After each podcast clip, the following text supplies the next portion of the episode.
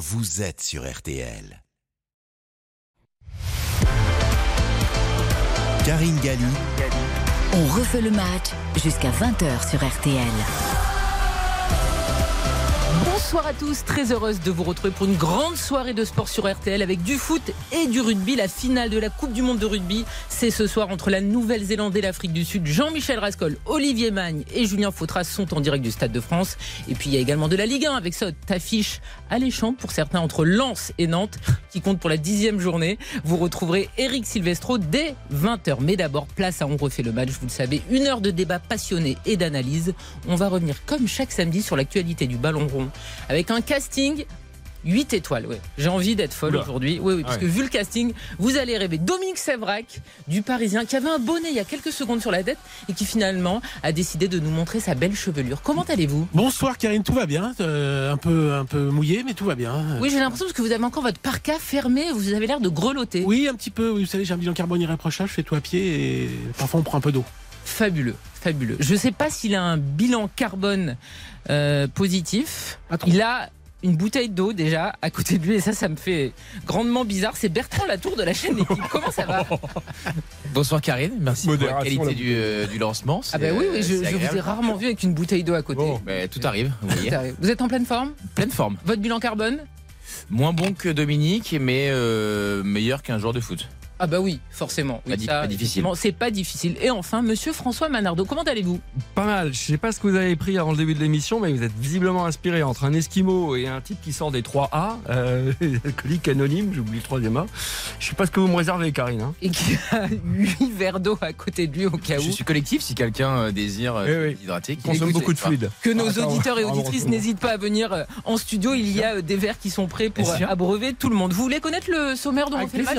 Oui, quand même, on est venu là pour ça. Eh ben, effectivement, et les auditeurs sont également là pour ça. Avec deux grands débats, il y a les clubs français, dis donc, qui ont brillé sur la scène européenne cette semaine. Le bilan, trois victoires, un nul et une seule défaite. Voilà donc le bilan des clubs français qui continuent de refaire le retard sur les Pays-Bas à l'indice UEFA.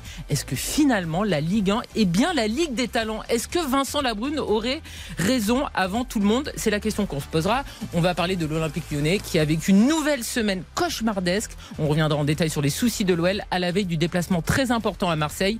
Qui est le principal responsable ou qui sont les principaux responsables de ce fiasco C'est à vous de me le dire. Textor, Olas, Grosso ou les joueurs, faites vos jeux, messieurs. Et puis notre traditionnel baromètre Odexa RTL Winamax. Pourquoi? Parce qu'il y a le Ballon d'Or. Ah ça sera lundi soir, bien évidemment. sur la chaîne L'équipe Exactement. 67e cérémonie du Ballon d'Or. Il y aura même Bertrand Latour qui fera euh, un plateau. Oui. Euh, pas les interviews cette année. Hein, non, c'est Giovanni Castelli dès 19h30. Karine, en votre compagnie d'ailleurs. Euh, mais moi j'étais déjà là. Je suis une historique, vous savez. Et euh, moi aussi j'étais déjà là. Et euh, sur le tapis rouge. Moi aussi. Pour ce qui est du, du c'est dès 15h sur euh, la chaîne équipe jusqu'à 2h du matin. Donc surtout venez, c'est l'aventure. 2h du matin Ah, bah bien sûr. 67e cérémonie, on se posera beaucoup de questions. Un Français qui va questions, Comment Un Français qui va l'avoir On en parlera un petit peu plus tard, mais vous n'aurez pas la réponse. Vous attendrez lundi soir la chaîne équipe compris pour avoir la réponse. Et puis à 19h40, messieurs, les débats flash dont refait le match. Vous avez 45 secondes pour convaincre les auditeurs et vos petits camarades. Deux thèmes. Klopp qui se paye Didier Deschamps, dis donc, il a osé, sur la gestion de Konaté. Et puis le nouveau scandale de euh, joueurs parieurs, vous le connaissez dans le foot italien. Il y a Fagioli et Tonali qui ont été suspendus par la Fédération italienne de football. On refait le match, messieurs. C'est parti Karine Galli. On refait le match jusqu'à 20h sur RTL. Et on va commencer donc avec la belle semaine européenne du foot français. On l'a dit, trois victoires, un nul et une défaite. C'est le bilan des clubs français avec des victoires marquantes, notamment celle du PSG qui a cartonné la Milan 3-0. Il y a également euh, des belles victoires en Ligue Europa pour l'OM et pour Rennes. Lille a gagné également en Europa League. Lens est toujours invaincu dans euh, son groupe de Ligue des Champions et a fait match nul 1-1 face au PSV. Et puis il y a la défaite, mais bon ça on peut le comprendre aussi, des euh, Toulousains sur la pelouse de Liverpool. Mais la chose très importante, c'est que le retard donc de la France sur les Pays-Bas lundi UEFA, grandement réduit cette semaine. La cinquième place donc n'est plus très loin devant, avec la perspective évidemment de la gagner et de la garder lors de la Ligue des Champions 2025-2024. On espère avoir encore quatre clubs engagés lors euh, de cette campagne. L'écart a ainsi fondu, passant de 2,769 au début des phases de groupe à 0,769 actuellement. Donc c'est impressionnant ce que les clubs français ont réalisé sur cette phase allée. Alors messieurs, est-ce que finalement la Ligue 1 est bien la Ligue des talents? Non. Non. C'est une blague. Écoutez, François Manardo va dégainer en premier parce qu'il a dit le non. Pour vous, il n'y a, a, pas de talent dans cette Ligue 1 Non, mais si c'est des talents domestiques, je veux bien. Après, les talents à l'échelle internationale, au niveau de notre foot de club, là, là oui, c'est une blague, vous voyez, comme vient de le dire Dominique. Non, mais je, je remarque euh, qu'on se, on prend un sujet qui est celui de l'indice UEFA avec euh, les clubs français qui sont en train de fondre sur l'indice des Néerlandais. Euh, L'année prochaine, on va fêter les 70 ans d'existence des Coupes d'Europe. Et euh, plutôt que de parler de la place du football français qui a toujours autant de mal et de difficultés à vendre ses droits à l'international, vu qu'il n'a pas de prestige, puisqu'il n'a que deux Coupes d'Europe en 69 ans d'existence, donc 70 L'OM et l'année le prochaine, on, euh, voilà, on, on discute de l'indice UEFA euh, entre les Néerlandais et nous, euh, c'est pas quatrième et quand même. cinquième. C'est quand, même- c'est quand même pas totalement rien. C'est-à-dire que c'est la politique Ah cruciale pour l'avenir c'est- du foot c'est français. pas et on, rien. peut, on peut au moins s'en réjouir. Je- Mais je- si c'est la Ligue des talents, attends, c'est c'est pas fini, hein, la, La messe Ligue des la talents, c'est pas dite. c'est la formule chère à Vincent Labrune. La messe est pas Ouais, dite. On c'est va voir que ça euh, donnera au positif. printemps. c'est positif. un peu Nathalie Bois de la Tour. Hein, Dominique, c'est vrai. Oui, mais Vincent Labrune aimait bien, également cette euh, formule. Et puis c'est lui le c'est- président de la c'est LFP aujourd'hui. C'est vrai. Mais Karine, il s'est rien passé cette semaine, en fait. Euh, il y a- Oh. Oh Bah, non. mais il n'y a pas de résultat. euh, Il n'y a pas de surprise, en fait. Paris a battu un Milan inoffensif. 3-0. Euh, Mars, euh, euh, euh, Lens, à Lens et a, réussi à, à revenir contre le PSV Eindhoven. Bon, bah, c'est très bien. Le PSV Eindhoven est en tête de, de son championnat. Invaincu de son groupe, Lens. Invaincu avec trois buts euh, encaissés, mais bon, c'est pas non plus euh, dinguissime.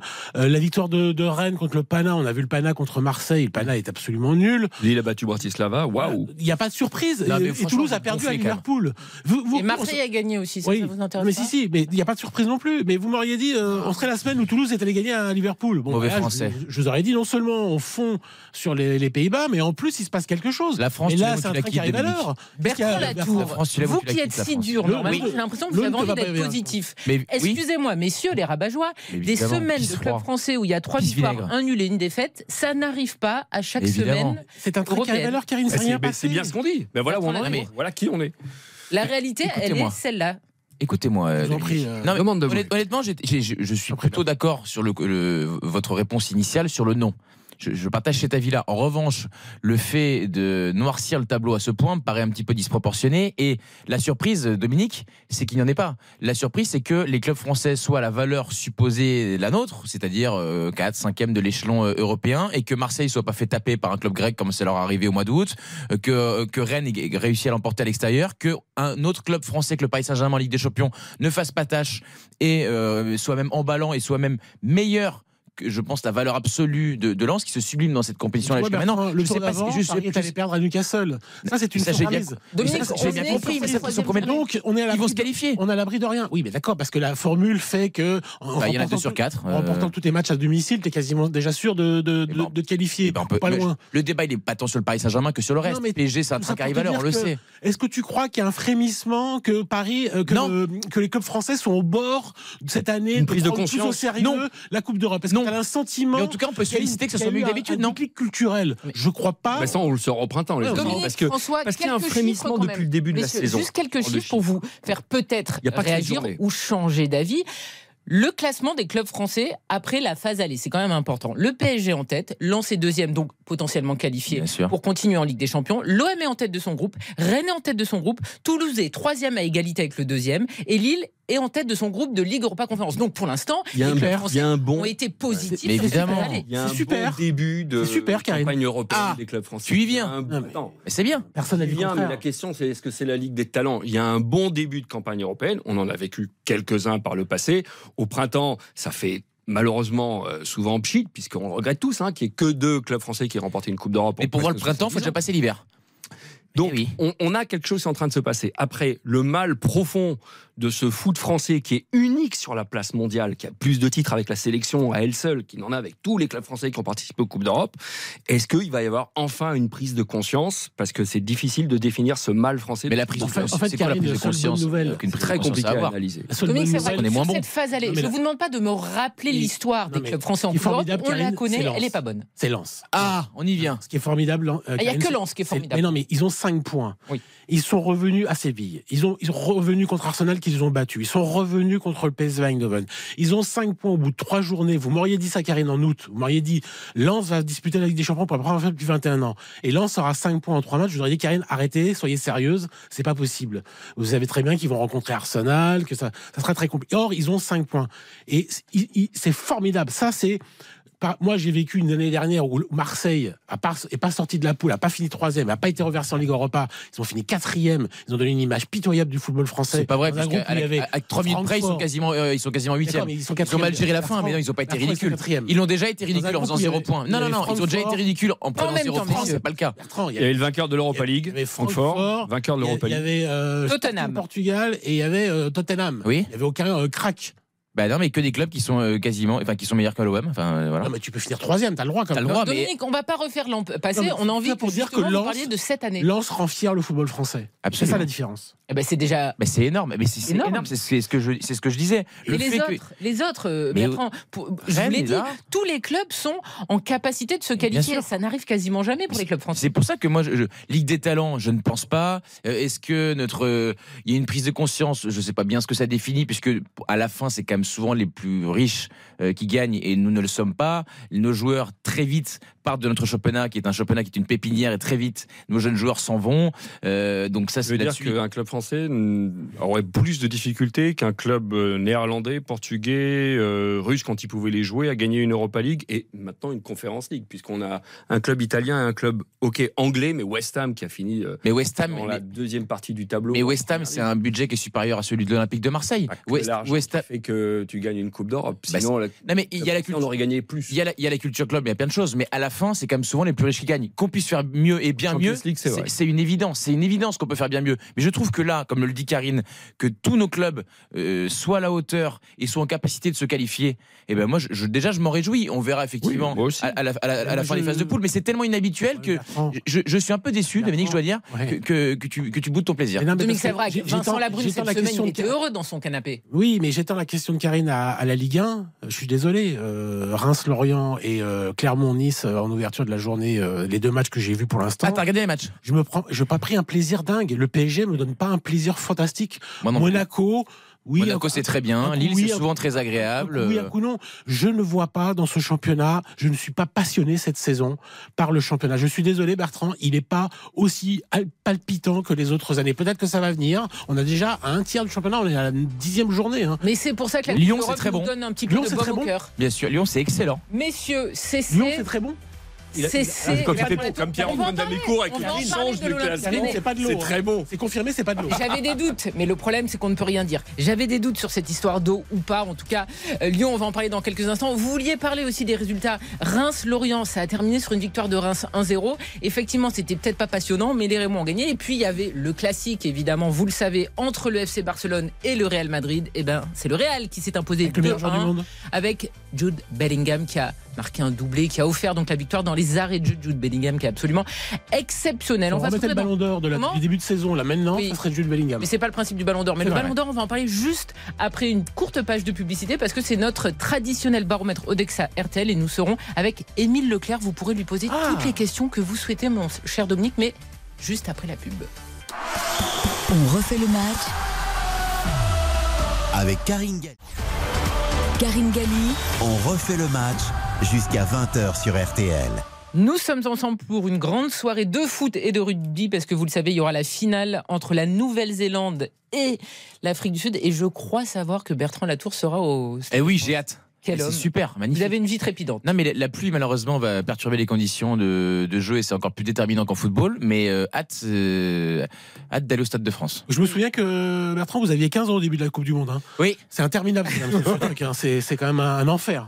Eh oui, mais c'est des écoutez, sports ce soir, physiques. c'est long. plaisir avec euh, deux très belles nations euh, du rugby, en tout Oui. cas. Vous allez regarder, sera- Karine? Bien sûr, ça sera à suivre avec Jean-Michel Rascol, avec Olivier Magne et Julien Faudra. Mais on va rester un petit peu sur le foot. Oui, d'accord. Vous savez, il y a notre traditionnel baromètre Odexa Ah oui RTL Winamax. Avec Émile Leclerc. Et avec Émile Leclerc, bien sûr, que nous allons accueillir. Émile Leclerc, qui est directeur d'études d'Odoxa. Bonjour Émile, merci beaucoup d'être avec nous.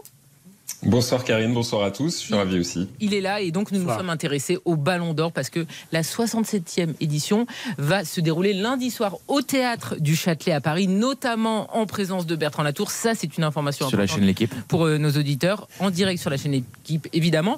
Et euh, il y a eu plusieurs sondages avec des résultats très intéressants. Émile, vous allez les détailler pour nos auditeurs. Et notamment, on s'est interrogé sur l'intérêt des Français pour le Ballon d'Or. Alors, est-ce qu'il est toujours aussi présent cet intérêt pour ce magnifique Ballon qui est remis chaque année aux meilleurs joueurs du monde Bah oui, les Français euh, considèrent d'abord hein, à 6 sur 10 euh, que c'est un rendez-vous important du football mondial. Les amateurs de football, évidemment, le pensent encore plus. Et on a quand même un Français sur 4 et 45% des amateurs de football qui nous disent que c'est un événement qu'ils suivent chaque année. Donc il y a un véritable intérêt pour ce, ce- ce- ce- cet événement, cette, cette cérémonie. Même si il y a quand même des critiques qui sont émises à l'égard du Ballon d'Or, hein. ils considèrent que c'est une récompense qui met trop en avant euh, l'individu par rapport au collectif, que euh, il récompense trop souvent les joueurs offensifs et ils sont, ils doutent assez peu en fait du fait qu'il récompense systématiquement le meilleur joueur du monde. Donc c'est un événement suivi, mais il y a toujours des critiques qui sont émises euh, sur euh, sur le Ballon d'Or. François, on en parlait un petit peu avant l'émission. Vous nous rappeliez que vous, quand vous étiez jeune, vous n'êtes pas vieux, mais quand vous étiez un peu plus jeune, c'était un vrai moment important que vous attendiez le résultat, que vous alliez acheter les magazines, le France Football, Football, ouais. que voilà, c'était quelque chose dans une saison de foot. France Football, euh, avec le Ballon d'Or, euh, qui était sa, propriété, euh, après, c'est un peu perdu avec le contrat avec la FIFA. Il y a, il y a longtemps, un ancien directeur de la rédaction de France Football me l'avait confié en me disant qu'ils avaient vendu leur âme diable. Ils ont récupéré. Ils n'avaient pas renouvelé le contrat avec la FIFA. Ils avaient récupéré donc le contrôle. Peut-être qu'il y a un autre terme qui conviendrait mieux sur le Ballon d'Or le fait de l'avoir élargi à l'échelle mondiale, euh, en enlevant, et ça, ça a été une bonne chose, le jury des sélectionneurs et des capitaines de sélection, parce que c'était n'importe quoi, chacun votait pour euh, son continent ou sa paroisse, ou contre parfois. C'est un peu plus cohérent, mais à l'échelle mondiale, je trouve que c'est un, un ballon, un ballon d'or qui s'est un peu perdu. Moi, Euh, Mais à, que- à quelle heure? Bertrand Latour comprends change d'heure cette nuit. Je comprends pas. C'est perdu, c'est-à-dire? Perdu de quoi Et Sur les 100, il y a 100 journalistes par pays, qui, des, des, premiers, des 100 premiers au classement FIFA qui votent. je ça, c'est le nouveau encore règlement qui a été pondu l'année dernière. Non? Il y a un nouveau plus. règlement depuis un par, euh, 2022. confédération. Il y a eu combien de changements de par- règlement depuis que la. un par pays du, du, du 1 au 100. Enfin, je, enfin, et, et avec des journalistes qui Alors, sont ma les. question, elle est plus claire pour toi. Il y a eu combien de changements de règlement depuis que France Football a récupéré la gestion du Ballon d'Or exclusivement? Il y en a eu combien? Beaucoup. Quatre, beaucoup sur un temps. Oui, mais qu'est-ce qui ne te convient pas? Mais Ça, c'est de la cuisine mais Qu'est-ce ce qui me convient ou ce qui ne te convient pas? sur le. Sur le... que Est-ce que les, les vainqueurs sont L'esprit du Ballon cohérents? d'Or, c'est vrai que je suis un peu plus vieux que toi, Bertrand, mais l'esprit du Ballon d'Or, en tout cas la façon dont il était euh, euh, pensé et euh, mis en œuvre, mis en musique, je trouve que aujourd'hui, il n'a plus cette saveur, il n'a plus cette, cette crédibilité même. Bon, Mais quel que soit le lauréat lundi soir, on a tous une petite idée, mais il a, il a perdu de sa Moi, je suis pas crédibilité. d'accord il avec a toi. euh, je suis pas d'accord avec toi, François. Je trouve que c'est même euh, donc je peux voir sur 25 ans euh, le, le- le- le temps de ma carrière, euh, mon parcours, euh, l'évolution. Au contraire, c'est devenu un objectif euh, annoncé par des joueurs en début de saison ou dans une carrière. Je me souviens que Paul Pogba, au début de sa carrière, disait énormément qu'il voulait être Ballon d'Or. Bon, euh, on sait aujourd'hui qu'il ne l'aura pas, mais Benzema pas, aussi au tout début, c'est pas grave. Il l'a eu. Benzema l'a dit. à la fin. Je trouve que la chaîne L'équipe lui a donné une dimension euh, encore plus mondialisée, globalisée, globalisée avec euh, Drogba à la présentation, avec une cérémonie Tour Eiffel ou au On est sur un show. mais oui, mais avant ça n'existait pas. Moi, j'ai connu des remises en catimini du Ballon d'Or. euh, C'était remis en un- voilà, on attendait la une de France Football avec la, la- la photo du lauréat, et on n'avait pas tout- toute ce- ce- cette cérémonie en grande pompe qui, qui est à la fois à l'image du foot qu'aujourd'hui qui est devenu un show, un business, un truc incroyable, mais qui aussi lui a rendu, ça lui a donné encore plus d'éclat. C'est c'est c'est euh, Je remets en cause la cérémonie, pas du tout. ah non non mais je veux dire, mais au compte, non mais Au contraire. on- on- tu parlais un peu, du, tu disais le Ballon d'Or est en train de perdre de sa superbe, c'est ce que j'avais compris de ce que tu as dit. Au Oui. contraire, je trouve que la chaîne L'équipe et le, la, la, la, la, la vie des footballeurs, l'obsession d'un Haaland, d'un Mbappé, euh, je pense que Messi vis-à-vis de Ronaldo, Cristiano Ronaldo, je pense qu'il y a eu un match pendant quelques années. Euh, si Messi en a un encore lundi, par exemple, si c'est lui, je pense qu'il sera encore très très heureux et que Ça serait le huitième. Ça serait le huitième et que Cristiano Ronaldo, depuis l'Arabie Saoudite, regardera tout ça, mais il regardera pas, mais il sera encore énervé. Je pense que voilà, ça fascine les joueurs, ça, c'est un Graal. Euh, je pense que des, des joueurs comme Kevin De Bruyne, Sadio Mané, qui, qui sont pas passés loin, c'est un rêve aussi qui- qu'ils ont pu toucher de pas loin. Sadio Mané l'année dernière. Pardon Lewandowski également. Voilà, donc je crois qu'au contraire, ça fascine tout le monde. Peut-être qu'après on en fait trop, peut-être qu'il y a trop de débats, peut-être- voilà, après chacun a son truc. Le, le règlement a changé, aujourd'hui c'est plus exactement le palmarès qui fait que tu peux l'avoir. C'est par exemple, si tu considères qu'un joueur est, est magnifique en soi, qu'il est éclat, qu'il a un éclat, qu'il est sublime, L'esthétique. l'esthétique, tu peux voter pour lui, y compris s'il a gagné, je sais pas moi, que son championnat, et puis euh, peut-être qu'il a fait une finale de Coupe du Monde, par exemple. Vous pensez à quelqu'un? Émile, il y a quelque chose d'important par rapport aux résultats du sondage, c'est que les Français, finalement, eh ben, ils ne trouvent pas en majorité que c'est réellement le meilleur joueur du monde qui est récompensé. Oui, exactement. Ils sont 6 sur 10 à considérer que c'est pas toujours, en tout cas, le, le meilleur joueur du monde. Évidemment, ils peuvent considérer que ça l'est sur certaines années.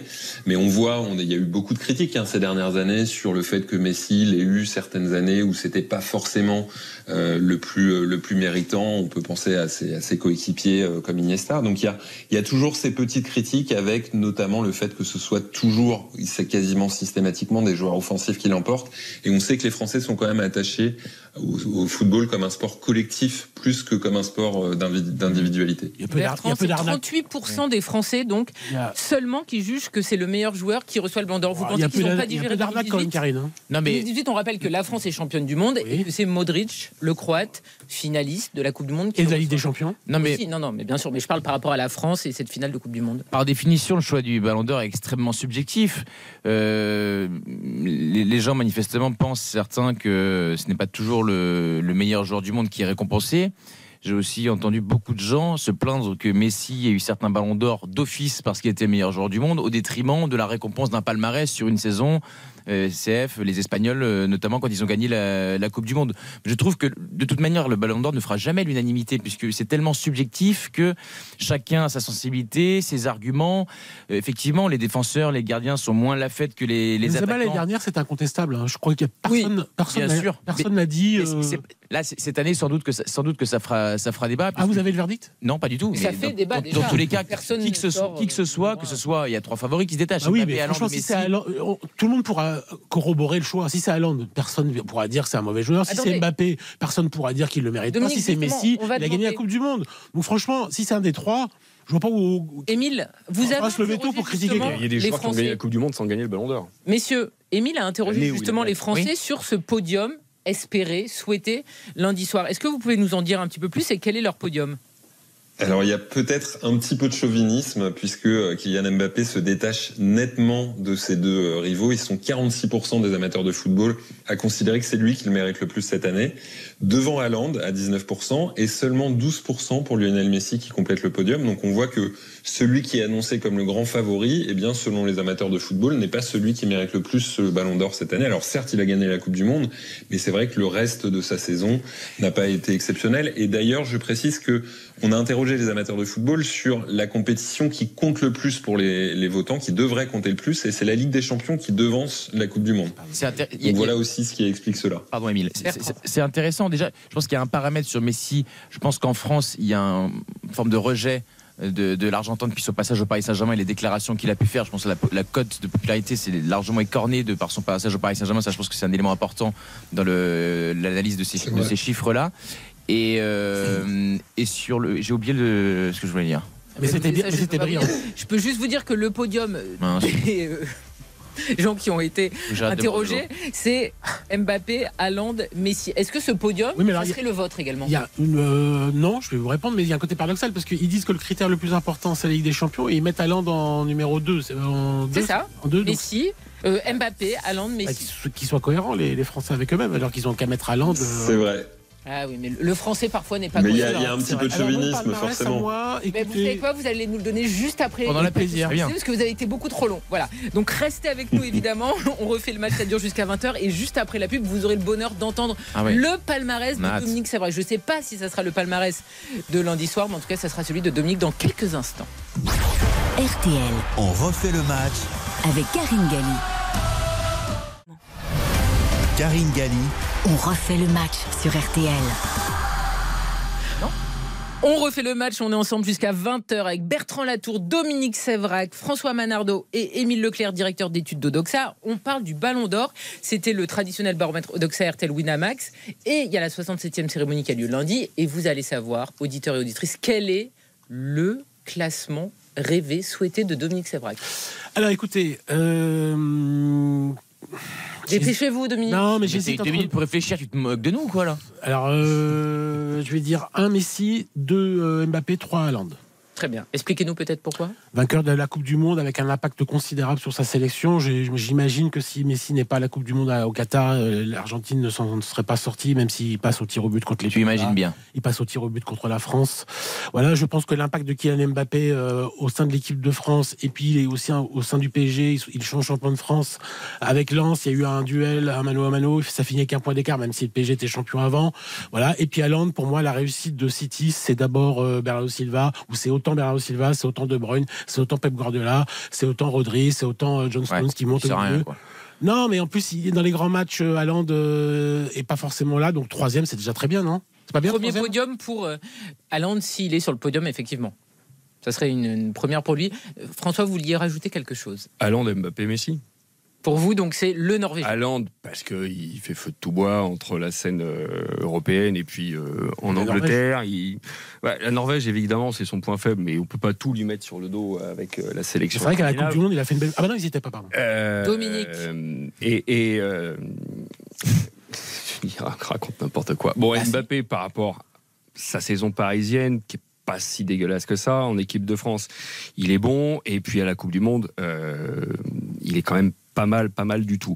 Maintenant, voilà, c'est ça aussi le souci, c'est qu'avec Messi, et je reviens sur la marque que tu faisais par rapport, euh, peut-être qu'il y a un, a priori français par rapport à Messi, mais peut-être que cet a priori, il peut s'expliquer, Bertrand, par le fait que le public français a eu, c'est plus un privilège, la saison passée, la possibilité vraiment de voir Messi sur l'après-Coupe du Monde avec son club et voir que il a été un peu bon, souvent moyen et quelquefois médiocre. Et je Ouais. pense que ça a forcément un impact sur le public français. Et alors, ce que ça a là sur le jury français de France Football? Je pense aussi un petit peu oui, parce que à l'échelle d'un jury mondial comme celui de France Football depuis pas mal d'années, tu vois surtout quoi? Les matchs de sélection, parce que les Bien matchs sûr. du PSG en Ligue 1.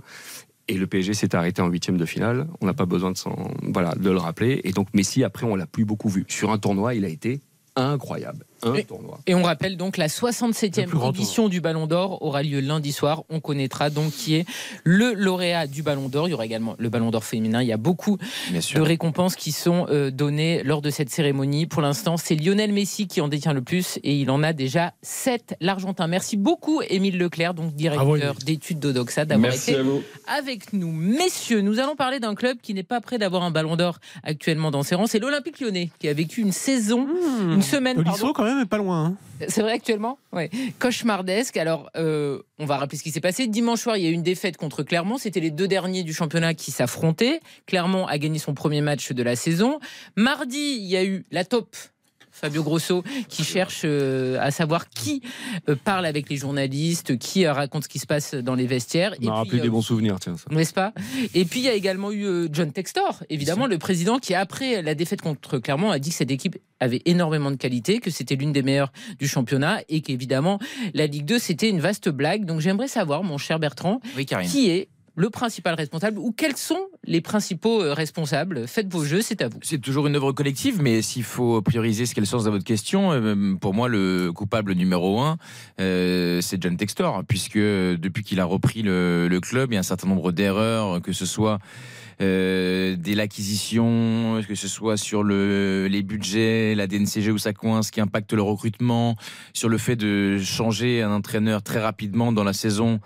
Euh, et ensuite de devoir euh, choisir un entraîneur qui euh, qui est très jeune, qui ne Grosso a été nommé le 16 septembre. qui a, qui a peu d'expérience, qui n'a pas mené la préparation, qui n'a pas choisi euh, ses joueurs, d'avoir une communication qui, c'est par ordre d'importance, là on commence à être un petit peu à la marge, mais euh, je pense dessert les intérêts de son club, ne motive pas suffisamment les joueurs, en tout cas ne leur fait pas prendre conscience à ceux qui n'auraient pas compris que le club était en danger. Euh, pour moi, il accumule les échecs échec après échec. Dans la méthodologie même de travail, il y a un certain nombre d'insuffisances. Euh, le recrutement est géré de manière très aléatoire, c'est-à-dire que lui, parfois, directeur sportif. Il y a d'autres directeurs sportifs qui sont nommés pour le faire, mais qui ne le font pas vraiment, puisqu'il a plusieurs clubs en même temps. Celui de Crystal Palace, qui a le même propriétaire que Lyon, bah, parfois, mais c'est son nez dedans. Et ça n'a aucune cohérence. Donc, euh, et le maillon de la chaîne, c'est qu'à la fin, tu te retrouves et tu gagnes jamais un match. Dominique, la réalité, c'est que Lyon est dernier du championnat. On plaisante, mais il y a urgence. Et il- Demain soir, il y a un match très important à Marseille. On sait que c'est un choc pour les supporters. C'est un match qui est important, très important pour les Marseillais et pour les Lyonnais. Trois points en neuf journées. Euh, donc demain soir, s'il y a des fêtes à Marseille, ça fait 3 points en 10 journées. Euh, ça Vous sent, avez eu un bac scientifique, peut-être ça sent clairement euh, la Ligue 2. Euh, et John Textor, je rejoins tout ce qu'a dit euh, Bertrand, est dans le déni. C'est-à-dire que je salue euh, Philippe Sansfourche, euh, qui répète souvent... Qui nous écoute. Qui, qui nous écoute. Qui. Qui nous répète souvent que le, ce proverbe que le poisson euh, pourrit euh, par la tête. Ah, et bien enlevé. Et donc là, forcément, euh, c'est tout, tout va mal à, Lyon, euh, qui est donc désormais avec euh, Textor dans le déni, qui euh, ne connaît pas les règles françaises de, par exemple, de la DNCG, euh, qu'il a pris de haut, donc avec le- le- l'effet boomerang en, retour. Donc il y, a rien qui va, c'est ce monsieur. Bon après Grosso, il est vexé, il cherche la taupe parce que ça le touche lui. C'est-à-dire qu'en fait, ça toucherait Alexandre Lacazette ou Tolisso ou Le Penant, il serait pas allé, il n'aurait pas annulé un entraînement, il n'aurait pas enfermé ses, ses garçons pendant 45 minutes. C'est comme Monsieur est vexé parce que ça fait donc un mois qu'il est là, quatre matchs, zéro victoire, et que ça touche à, son à son ego, qu'il a voulu tout faire tout un foin. Ce monsieur est totalement ridicule. Euh, J'espère pour, pour Lyon, très très vite, qu'il va partir. Mais vraiment très vite. C'est-à-dire que si dimanche soir il y a des fêtes, il faut absolument changer d'entraîneur tout de Donc suite. ça sera un troisième en l'espace Oui, de mais 10 journées. Alors François, vous avez une vraie expérience en matière de recherche de taupes, il faut Ouais. le rappeler quand même. Ouais, Et ouais. là, c'est vrai que cette semaine, Taupe, hein. on rit, mais c'est grotesque. C'est lundi. Il y a des déclarations de Jérôme Bretagne sur RMC. Mardi, il y a entraînement annulé. Et il y a recherche de la taupe de la part de Fabio Grosso. Qui Non, parle c'est- révélateur. C'est révélateur d'un club, comme vous l'avez dit, les amis, mais qui est pas bien dirigé, en tout cas pas comme il l'a été euh, avec un président euh, précédent, et un entraîneur d'un groupe professionnel qui, qui met terme à une session d'entraînement parce que son orgueil, son ego a été touché pour aller chercher une taupe, alors que normalement ça se règle entre quatre murs, entre deux portes, avec la direction, et puis il faut pas non plus faire appel au FBI pour la trouver la taupe. C'est pas, faut pas être grand clair, mais il faut être concentré sur le sportif. Là, avec le message qu'envoyait Grosso à son effectif, c'est qu'un un incident euh, qui est périphérique euh, au résultat, il lui donne de l'importance, il lui donne de l'amplitude. Ça ne fait que confirmer que le club est dans, sur une mauvaise pente, ok, on le voit tous dans les résultats, mais qu'en plus, le management vraiment, vraiment ne s'arrange pas. Vraiment ne s'arrange pas, on peut pas faire ça, on peut pas arrêter un entraînement pour aller chercher annulé. d'espion. C'est grotesque, ils sont perdus. pas professionnel. François et Dominique, euh, tout au long de la semaine euh, sur- l'équipe, j'ai fait des débats avec Pierre Boubic, un ancien joueur professionnel, et on s'est beaucoup écharpé parce que moi j'ai la même point de vue que vous. Ça me paraît totalement ubuesque de chercher la, la taupe. Ça, pour moi, ça n'a aucun sens. Et lui, Il n'y en a pas qu'une, tout le monde parle. C'est ça la vérité aussi. Et en plus, il y a des Surtout les taupes il y a des taupes qui- il y a des taupes qui s'ignorent. Et lui me disait, Des en fait, taupes qui s'ignorent. Non, mais c'est oui, non, mais vrai, les taupes c'est ne savent pas qu'elles sont- c'est vrai, c'est-à-dire que par exemple, si vous me dites quelque chose euh, parce qu'on est proche et que je le- et vous pensez que ça reste entre nous et que je le répète à quelqu'un, vous me l'avez dit, vous pensez que c'est un secret et au final ça se, ça se répercute. je vais même ça arrive très souvent. plus. Euh, De l'OAS Moulin, qui est un. euh, moi, j'ai connu l'Afrique du Sud de l'intérieur. Une, une ou des taupes qui s'ignorent. Euh, Un paquet. Bon, euh, Fred, euh, Dominique, Dominique, pardon, qui s'appelle camarade. nous, euh, en Afrique du Sud. Mais il y en avait des taupes qui s'ignoraient parce qu'ils parlent à des journalistes, ils se rendent même pas compte qu'ils peuvent éventuellement faire du tort euh, au, au groupe, quoi. Euh, euh, On va continuer de parler de la taupe parce que sur RTL, nous aimons évidemment le foot, mais aussi les animaux, c'est important. Et on se voit votre suite d'ailleurs d'une N'est-ce pas élégant. à Bertrand, à François et à Dominique si belle oui ou non l'Olympique lyonnais va finir en Ligue 2. Vous aurez leur réponse juste après une courte page de publicité. À tout de suite. RTL On refait le match avec Karine Galli. Karine Galli, On refait le match jusqu'à 20h sur RTL.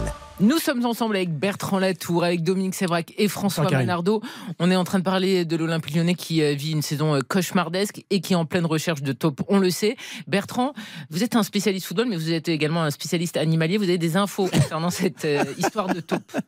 Bah, J'ai des infos sur la taupe, euh, non Non, mais sur ce que par rapport affaire, à Bertrand Latour. Dites-nous tout, Bertrand. Et euh, Pierre Boubi, euh, lors de l'émission euh, Oui. sur la chaîne Ah oui, là- vous en parliez. À ce sujet, Vous perdez la tête, mon pauvre mais- garçon, vous non, avez mais- même pas 30 ans. je, mais je pensais que c'était ce qu'on se disait pendant la pub et là je pouvais pas. C'est l'eau. Euh. Franchement, c'est l'eau. Oui, j'en- bois jamais, je devrais arrêter. Arrêtez Non, tout de Pierre, suite, Pierre, me, pas. Pierre me disait simplement, et Pierre, souvent, Pierre Boubi, qui est un, un joueur de Ligue 2, souvent jouait le maintien, etc., que ça nécessitait ces missions-là, euh, front commun, et que tout le monde soit embarqué dans une aventure collective, et c'est extrêmement euh, difficile, et que s'il y a des gens qui sont hors du groupe ou qui jouent contre leur camp, c'est rédhibitoire pour atteindre cet objectif-là, sachant qu'en plus Lyon était absolument pas programmé pour affronter euh, cet épisode-là, et que il comprenait la démarche de, de Grosso, se disant s'il y a des ennemis de l'intérieur pour ces missions-là précises, ils n'y arriveront jamais. Moi, ça me paraît dingue puisque je, que je, je- je ne où- comprends pas. Mais en tout cas, Pierre- je vous répercute ça et ça permet d'apporter là- un peu de l'eau au moulin. Oui, Revenons sur Grosso. Grosso, s'il est dans cette euh, vision-là, il a tout faux. Mais bien sûr, parce qu'en fait, le, le problème de ce que dit Pierre euh, Boubi à Bertrand, c'est qu'en fait, ça se décrète pas. C'est-à-dire que c'est pas parce que euh, euh, Grosso. Bah, si, il devrait déclarer l'état d'urgence, là, je pense. Non, mais en fait, c'est parce qu'il n'a pas réussi à le créer, en fait. S'il y a des gens qui parlent à des agents, à des journalistes, à des consultants, c'est qu'en fait, Grosso, il n'a pas réussi à faire comprendre quel était l'objet de sa mission, pourquoi il était là, et pourquoi il faut faire corps. Grosso, Le fait- c'est un point pris sur 12 possibles. Donc le fait qu'il y ait aujourd'hui des fuites dans son vestiaire, et, et- et s'il commence à chercher la taupe euh, là maintenant, et si jamais il reste, il n'a pas fini. Hein. Il a pas saison, fini. il- Oula. il a- c'est toute la saison et toute sa carrière, il y aura des taupes. Hein. Si un jour il veut entraîner en Italie, alors là, c'est encore est discrète. les hein. Hein C'est une taupe Non, mais- discrète, donc c'est en fait. C'est lui qui a pas su créer les conditions que le qu'il Mm. fasse groupe. Ah, un groupe, ça marche s'il a envie de, de- de- entre guillemets d'aller à, à- à la vie et à la mort pour son entraîneur, quoi. Et donc ça veut dire que, que Fabio Grosso, il s'est pas fait comprendre de son groupe. Encore une fois, il faut qu'il s'en aille très très tiré vite. une balle dans le pied. Je reprends un exemple par rapport à des, des fuites euh, de joueurs, enfin des joueurs qui donnent des infos à des journalistes, euh, sciemment ou inconsciemment. Mais Dominique Sévrac, il y a euh, 13 ans de ça, donc ça fait un petit moment dans le Parisien. euh, une info sort sur le fait enfin. que Thierry Henry euh, s'est révolté contre Raymond Domenech, le sélectionneur, à l'occasion d'un stage de l'équipe de France. Le salon rose. Tu t'en souviens très bien. Ah bah oui. Été de convoqué par Thierry au sein de l'équipe de France et de la Fédé. On, on arrive le soir en direct sur TF1 Claire pour- Chazal. pour démentir. Et en fait, on, on démentit euh, vraiment très, très, très mal. On dément Avec- mal. Non, c'était pas Claire Chazal, euh, Laurence Ferrari. Fait. Euh, mais le temps et l'énergie perdue par un, un groupe dont le but c'est gagner des matchs. Que ce soit réglé en coulisses, encore une fois, ok, mais c'est pas le boulot de l'entraîneur et c'est pas à l'entraîneur de donner cette importance. Et nous, on avait perdu une énergie, mais folle et dingue par rapport à, à- à chercher la taupe. C'est vraiment combattre l'inutile. Le mot de la fin, fait, messieurs, euh, je veux vous poser Bien une sûr, c'est. Raymond Domenech qui, un vexé, oui Karine. Il Oui, a demandé à son capitaine Thierry Henry d'aller au 20h TF1 pour démentir l'information, parce qu'en fait, ça touchait Raymond Domenech, quoi. Et ça fait un Et en fait, c'est raté. pareil, quand ils sont vexés, les, quand ils sont. Non, non. c'est c'est toujours pareil. Quand- déjà C'est des entraîneurs Euro qui sont 2008. Ah, c'était après l'Euro 2000. C'est des entraîneurs qui sont mauvais, ça, grosso. Domenech, c'est les pires, en fait. Calmez-vous. Non, mais c'est les mauvais. Ne soyez mais pas de la main, il a raison qu'il faut euh, punir de cette manière-là. Messieurs, le mot de la fin, je veux un oui ou un non. Lyon en Ligue 2, oui ou non? Non. Non.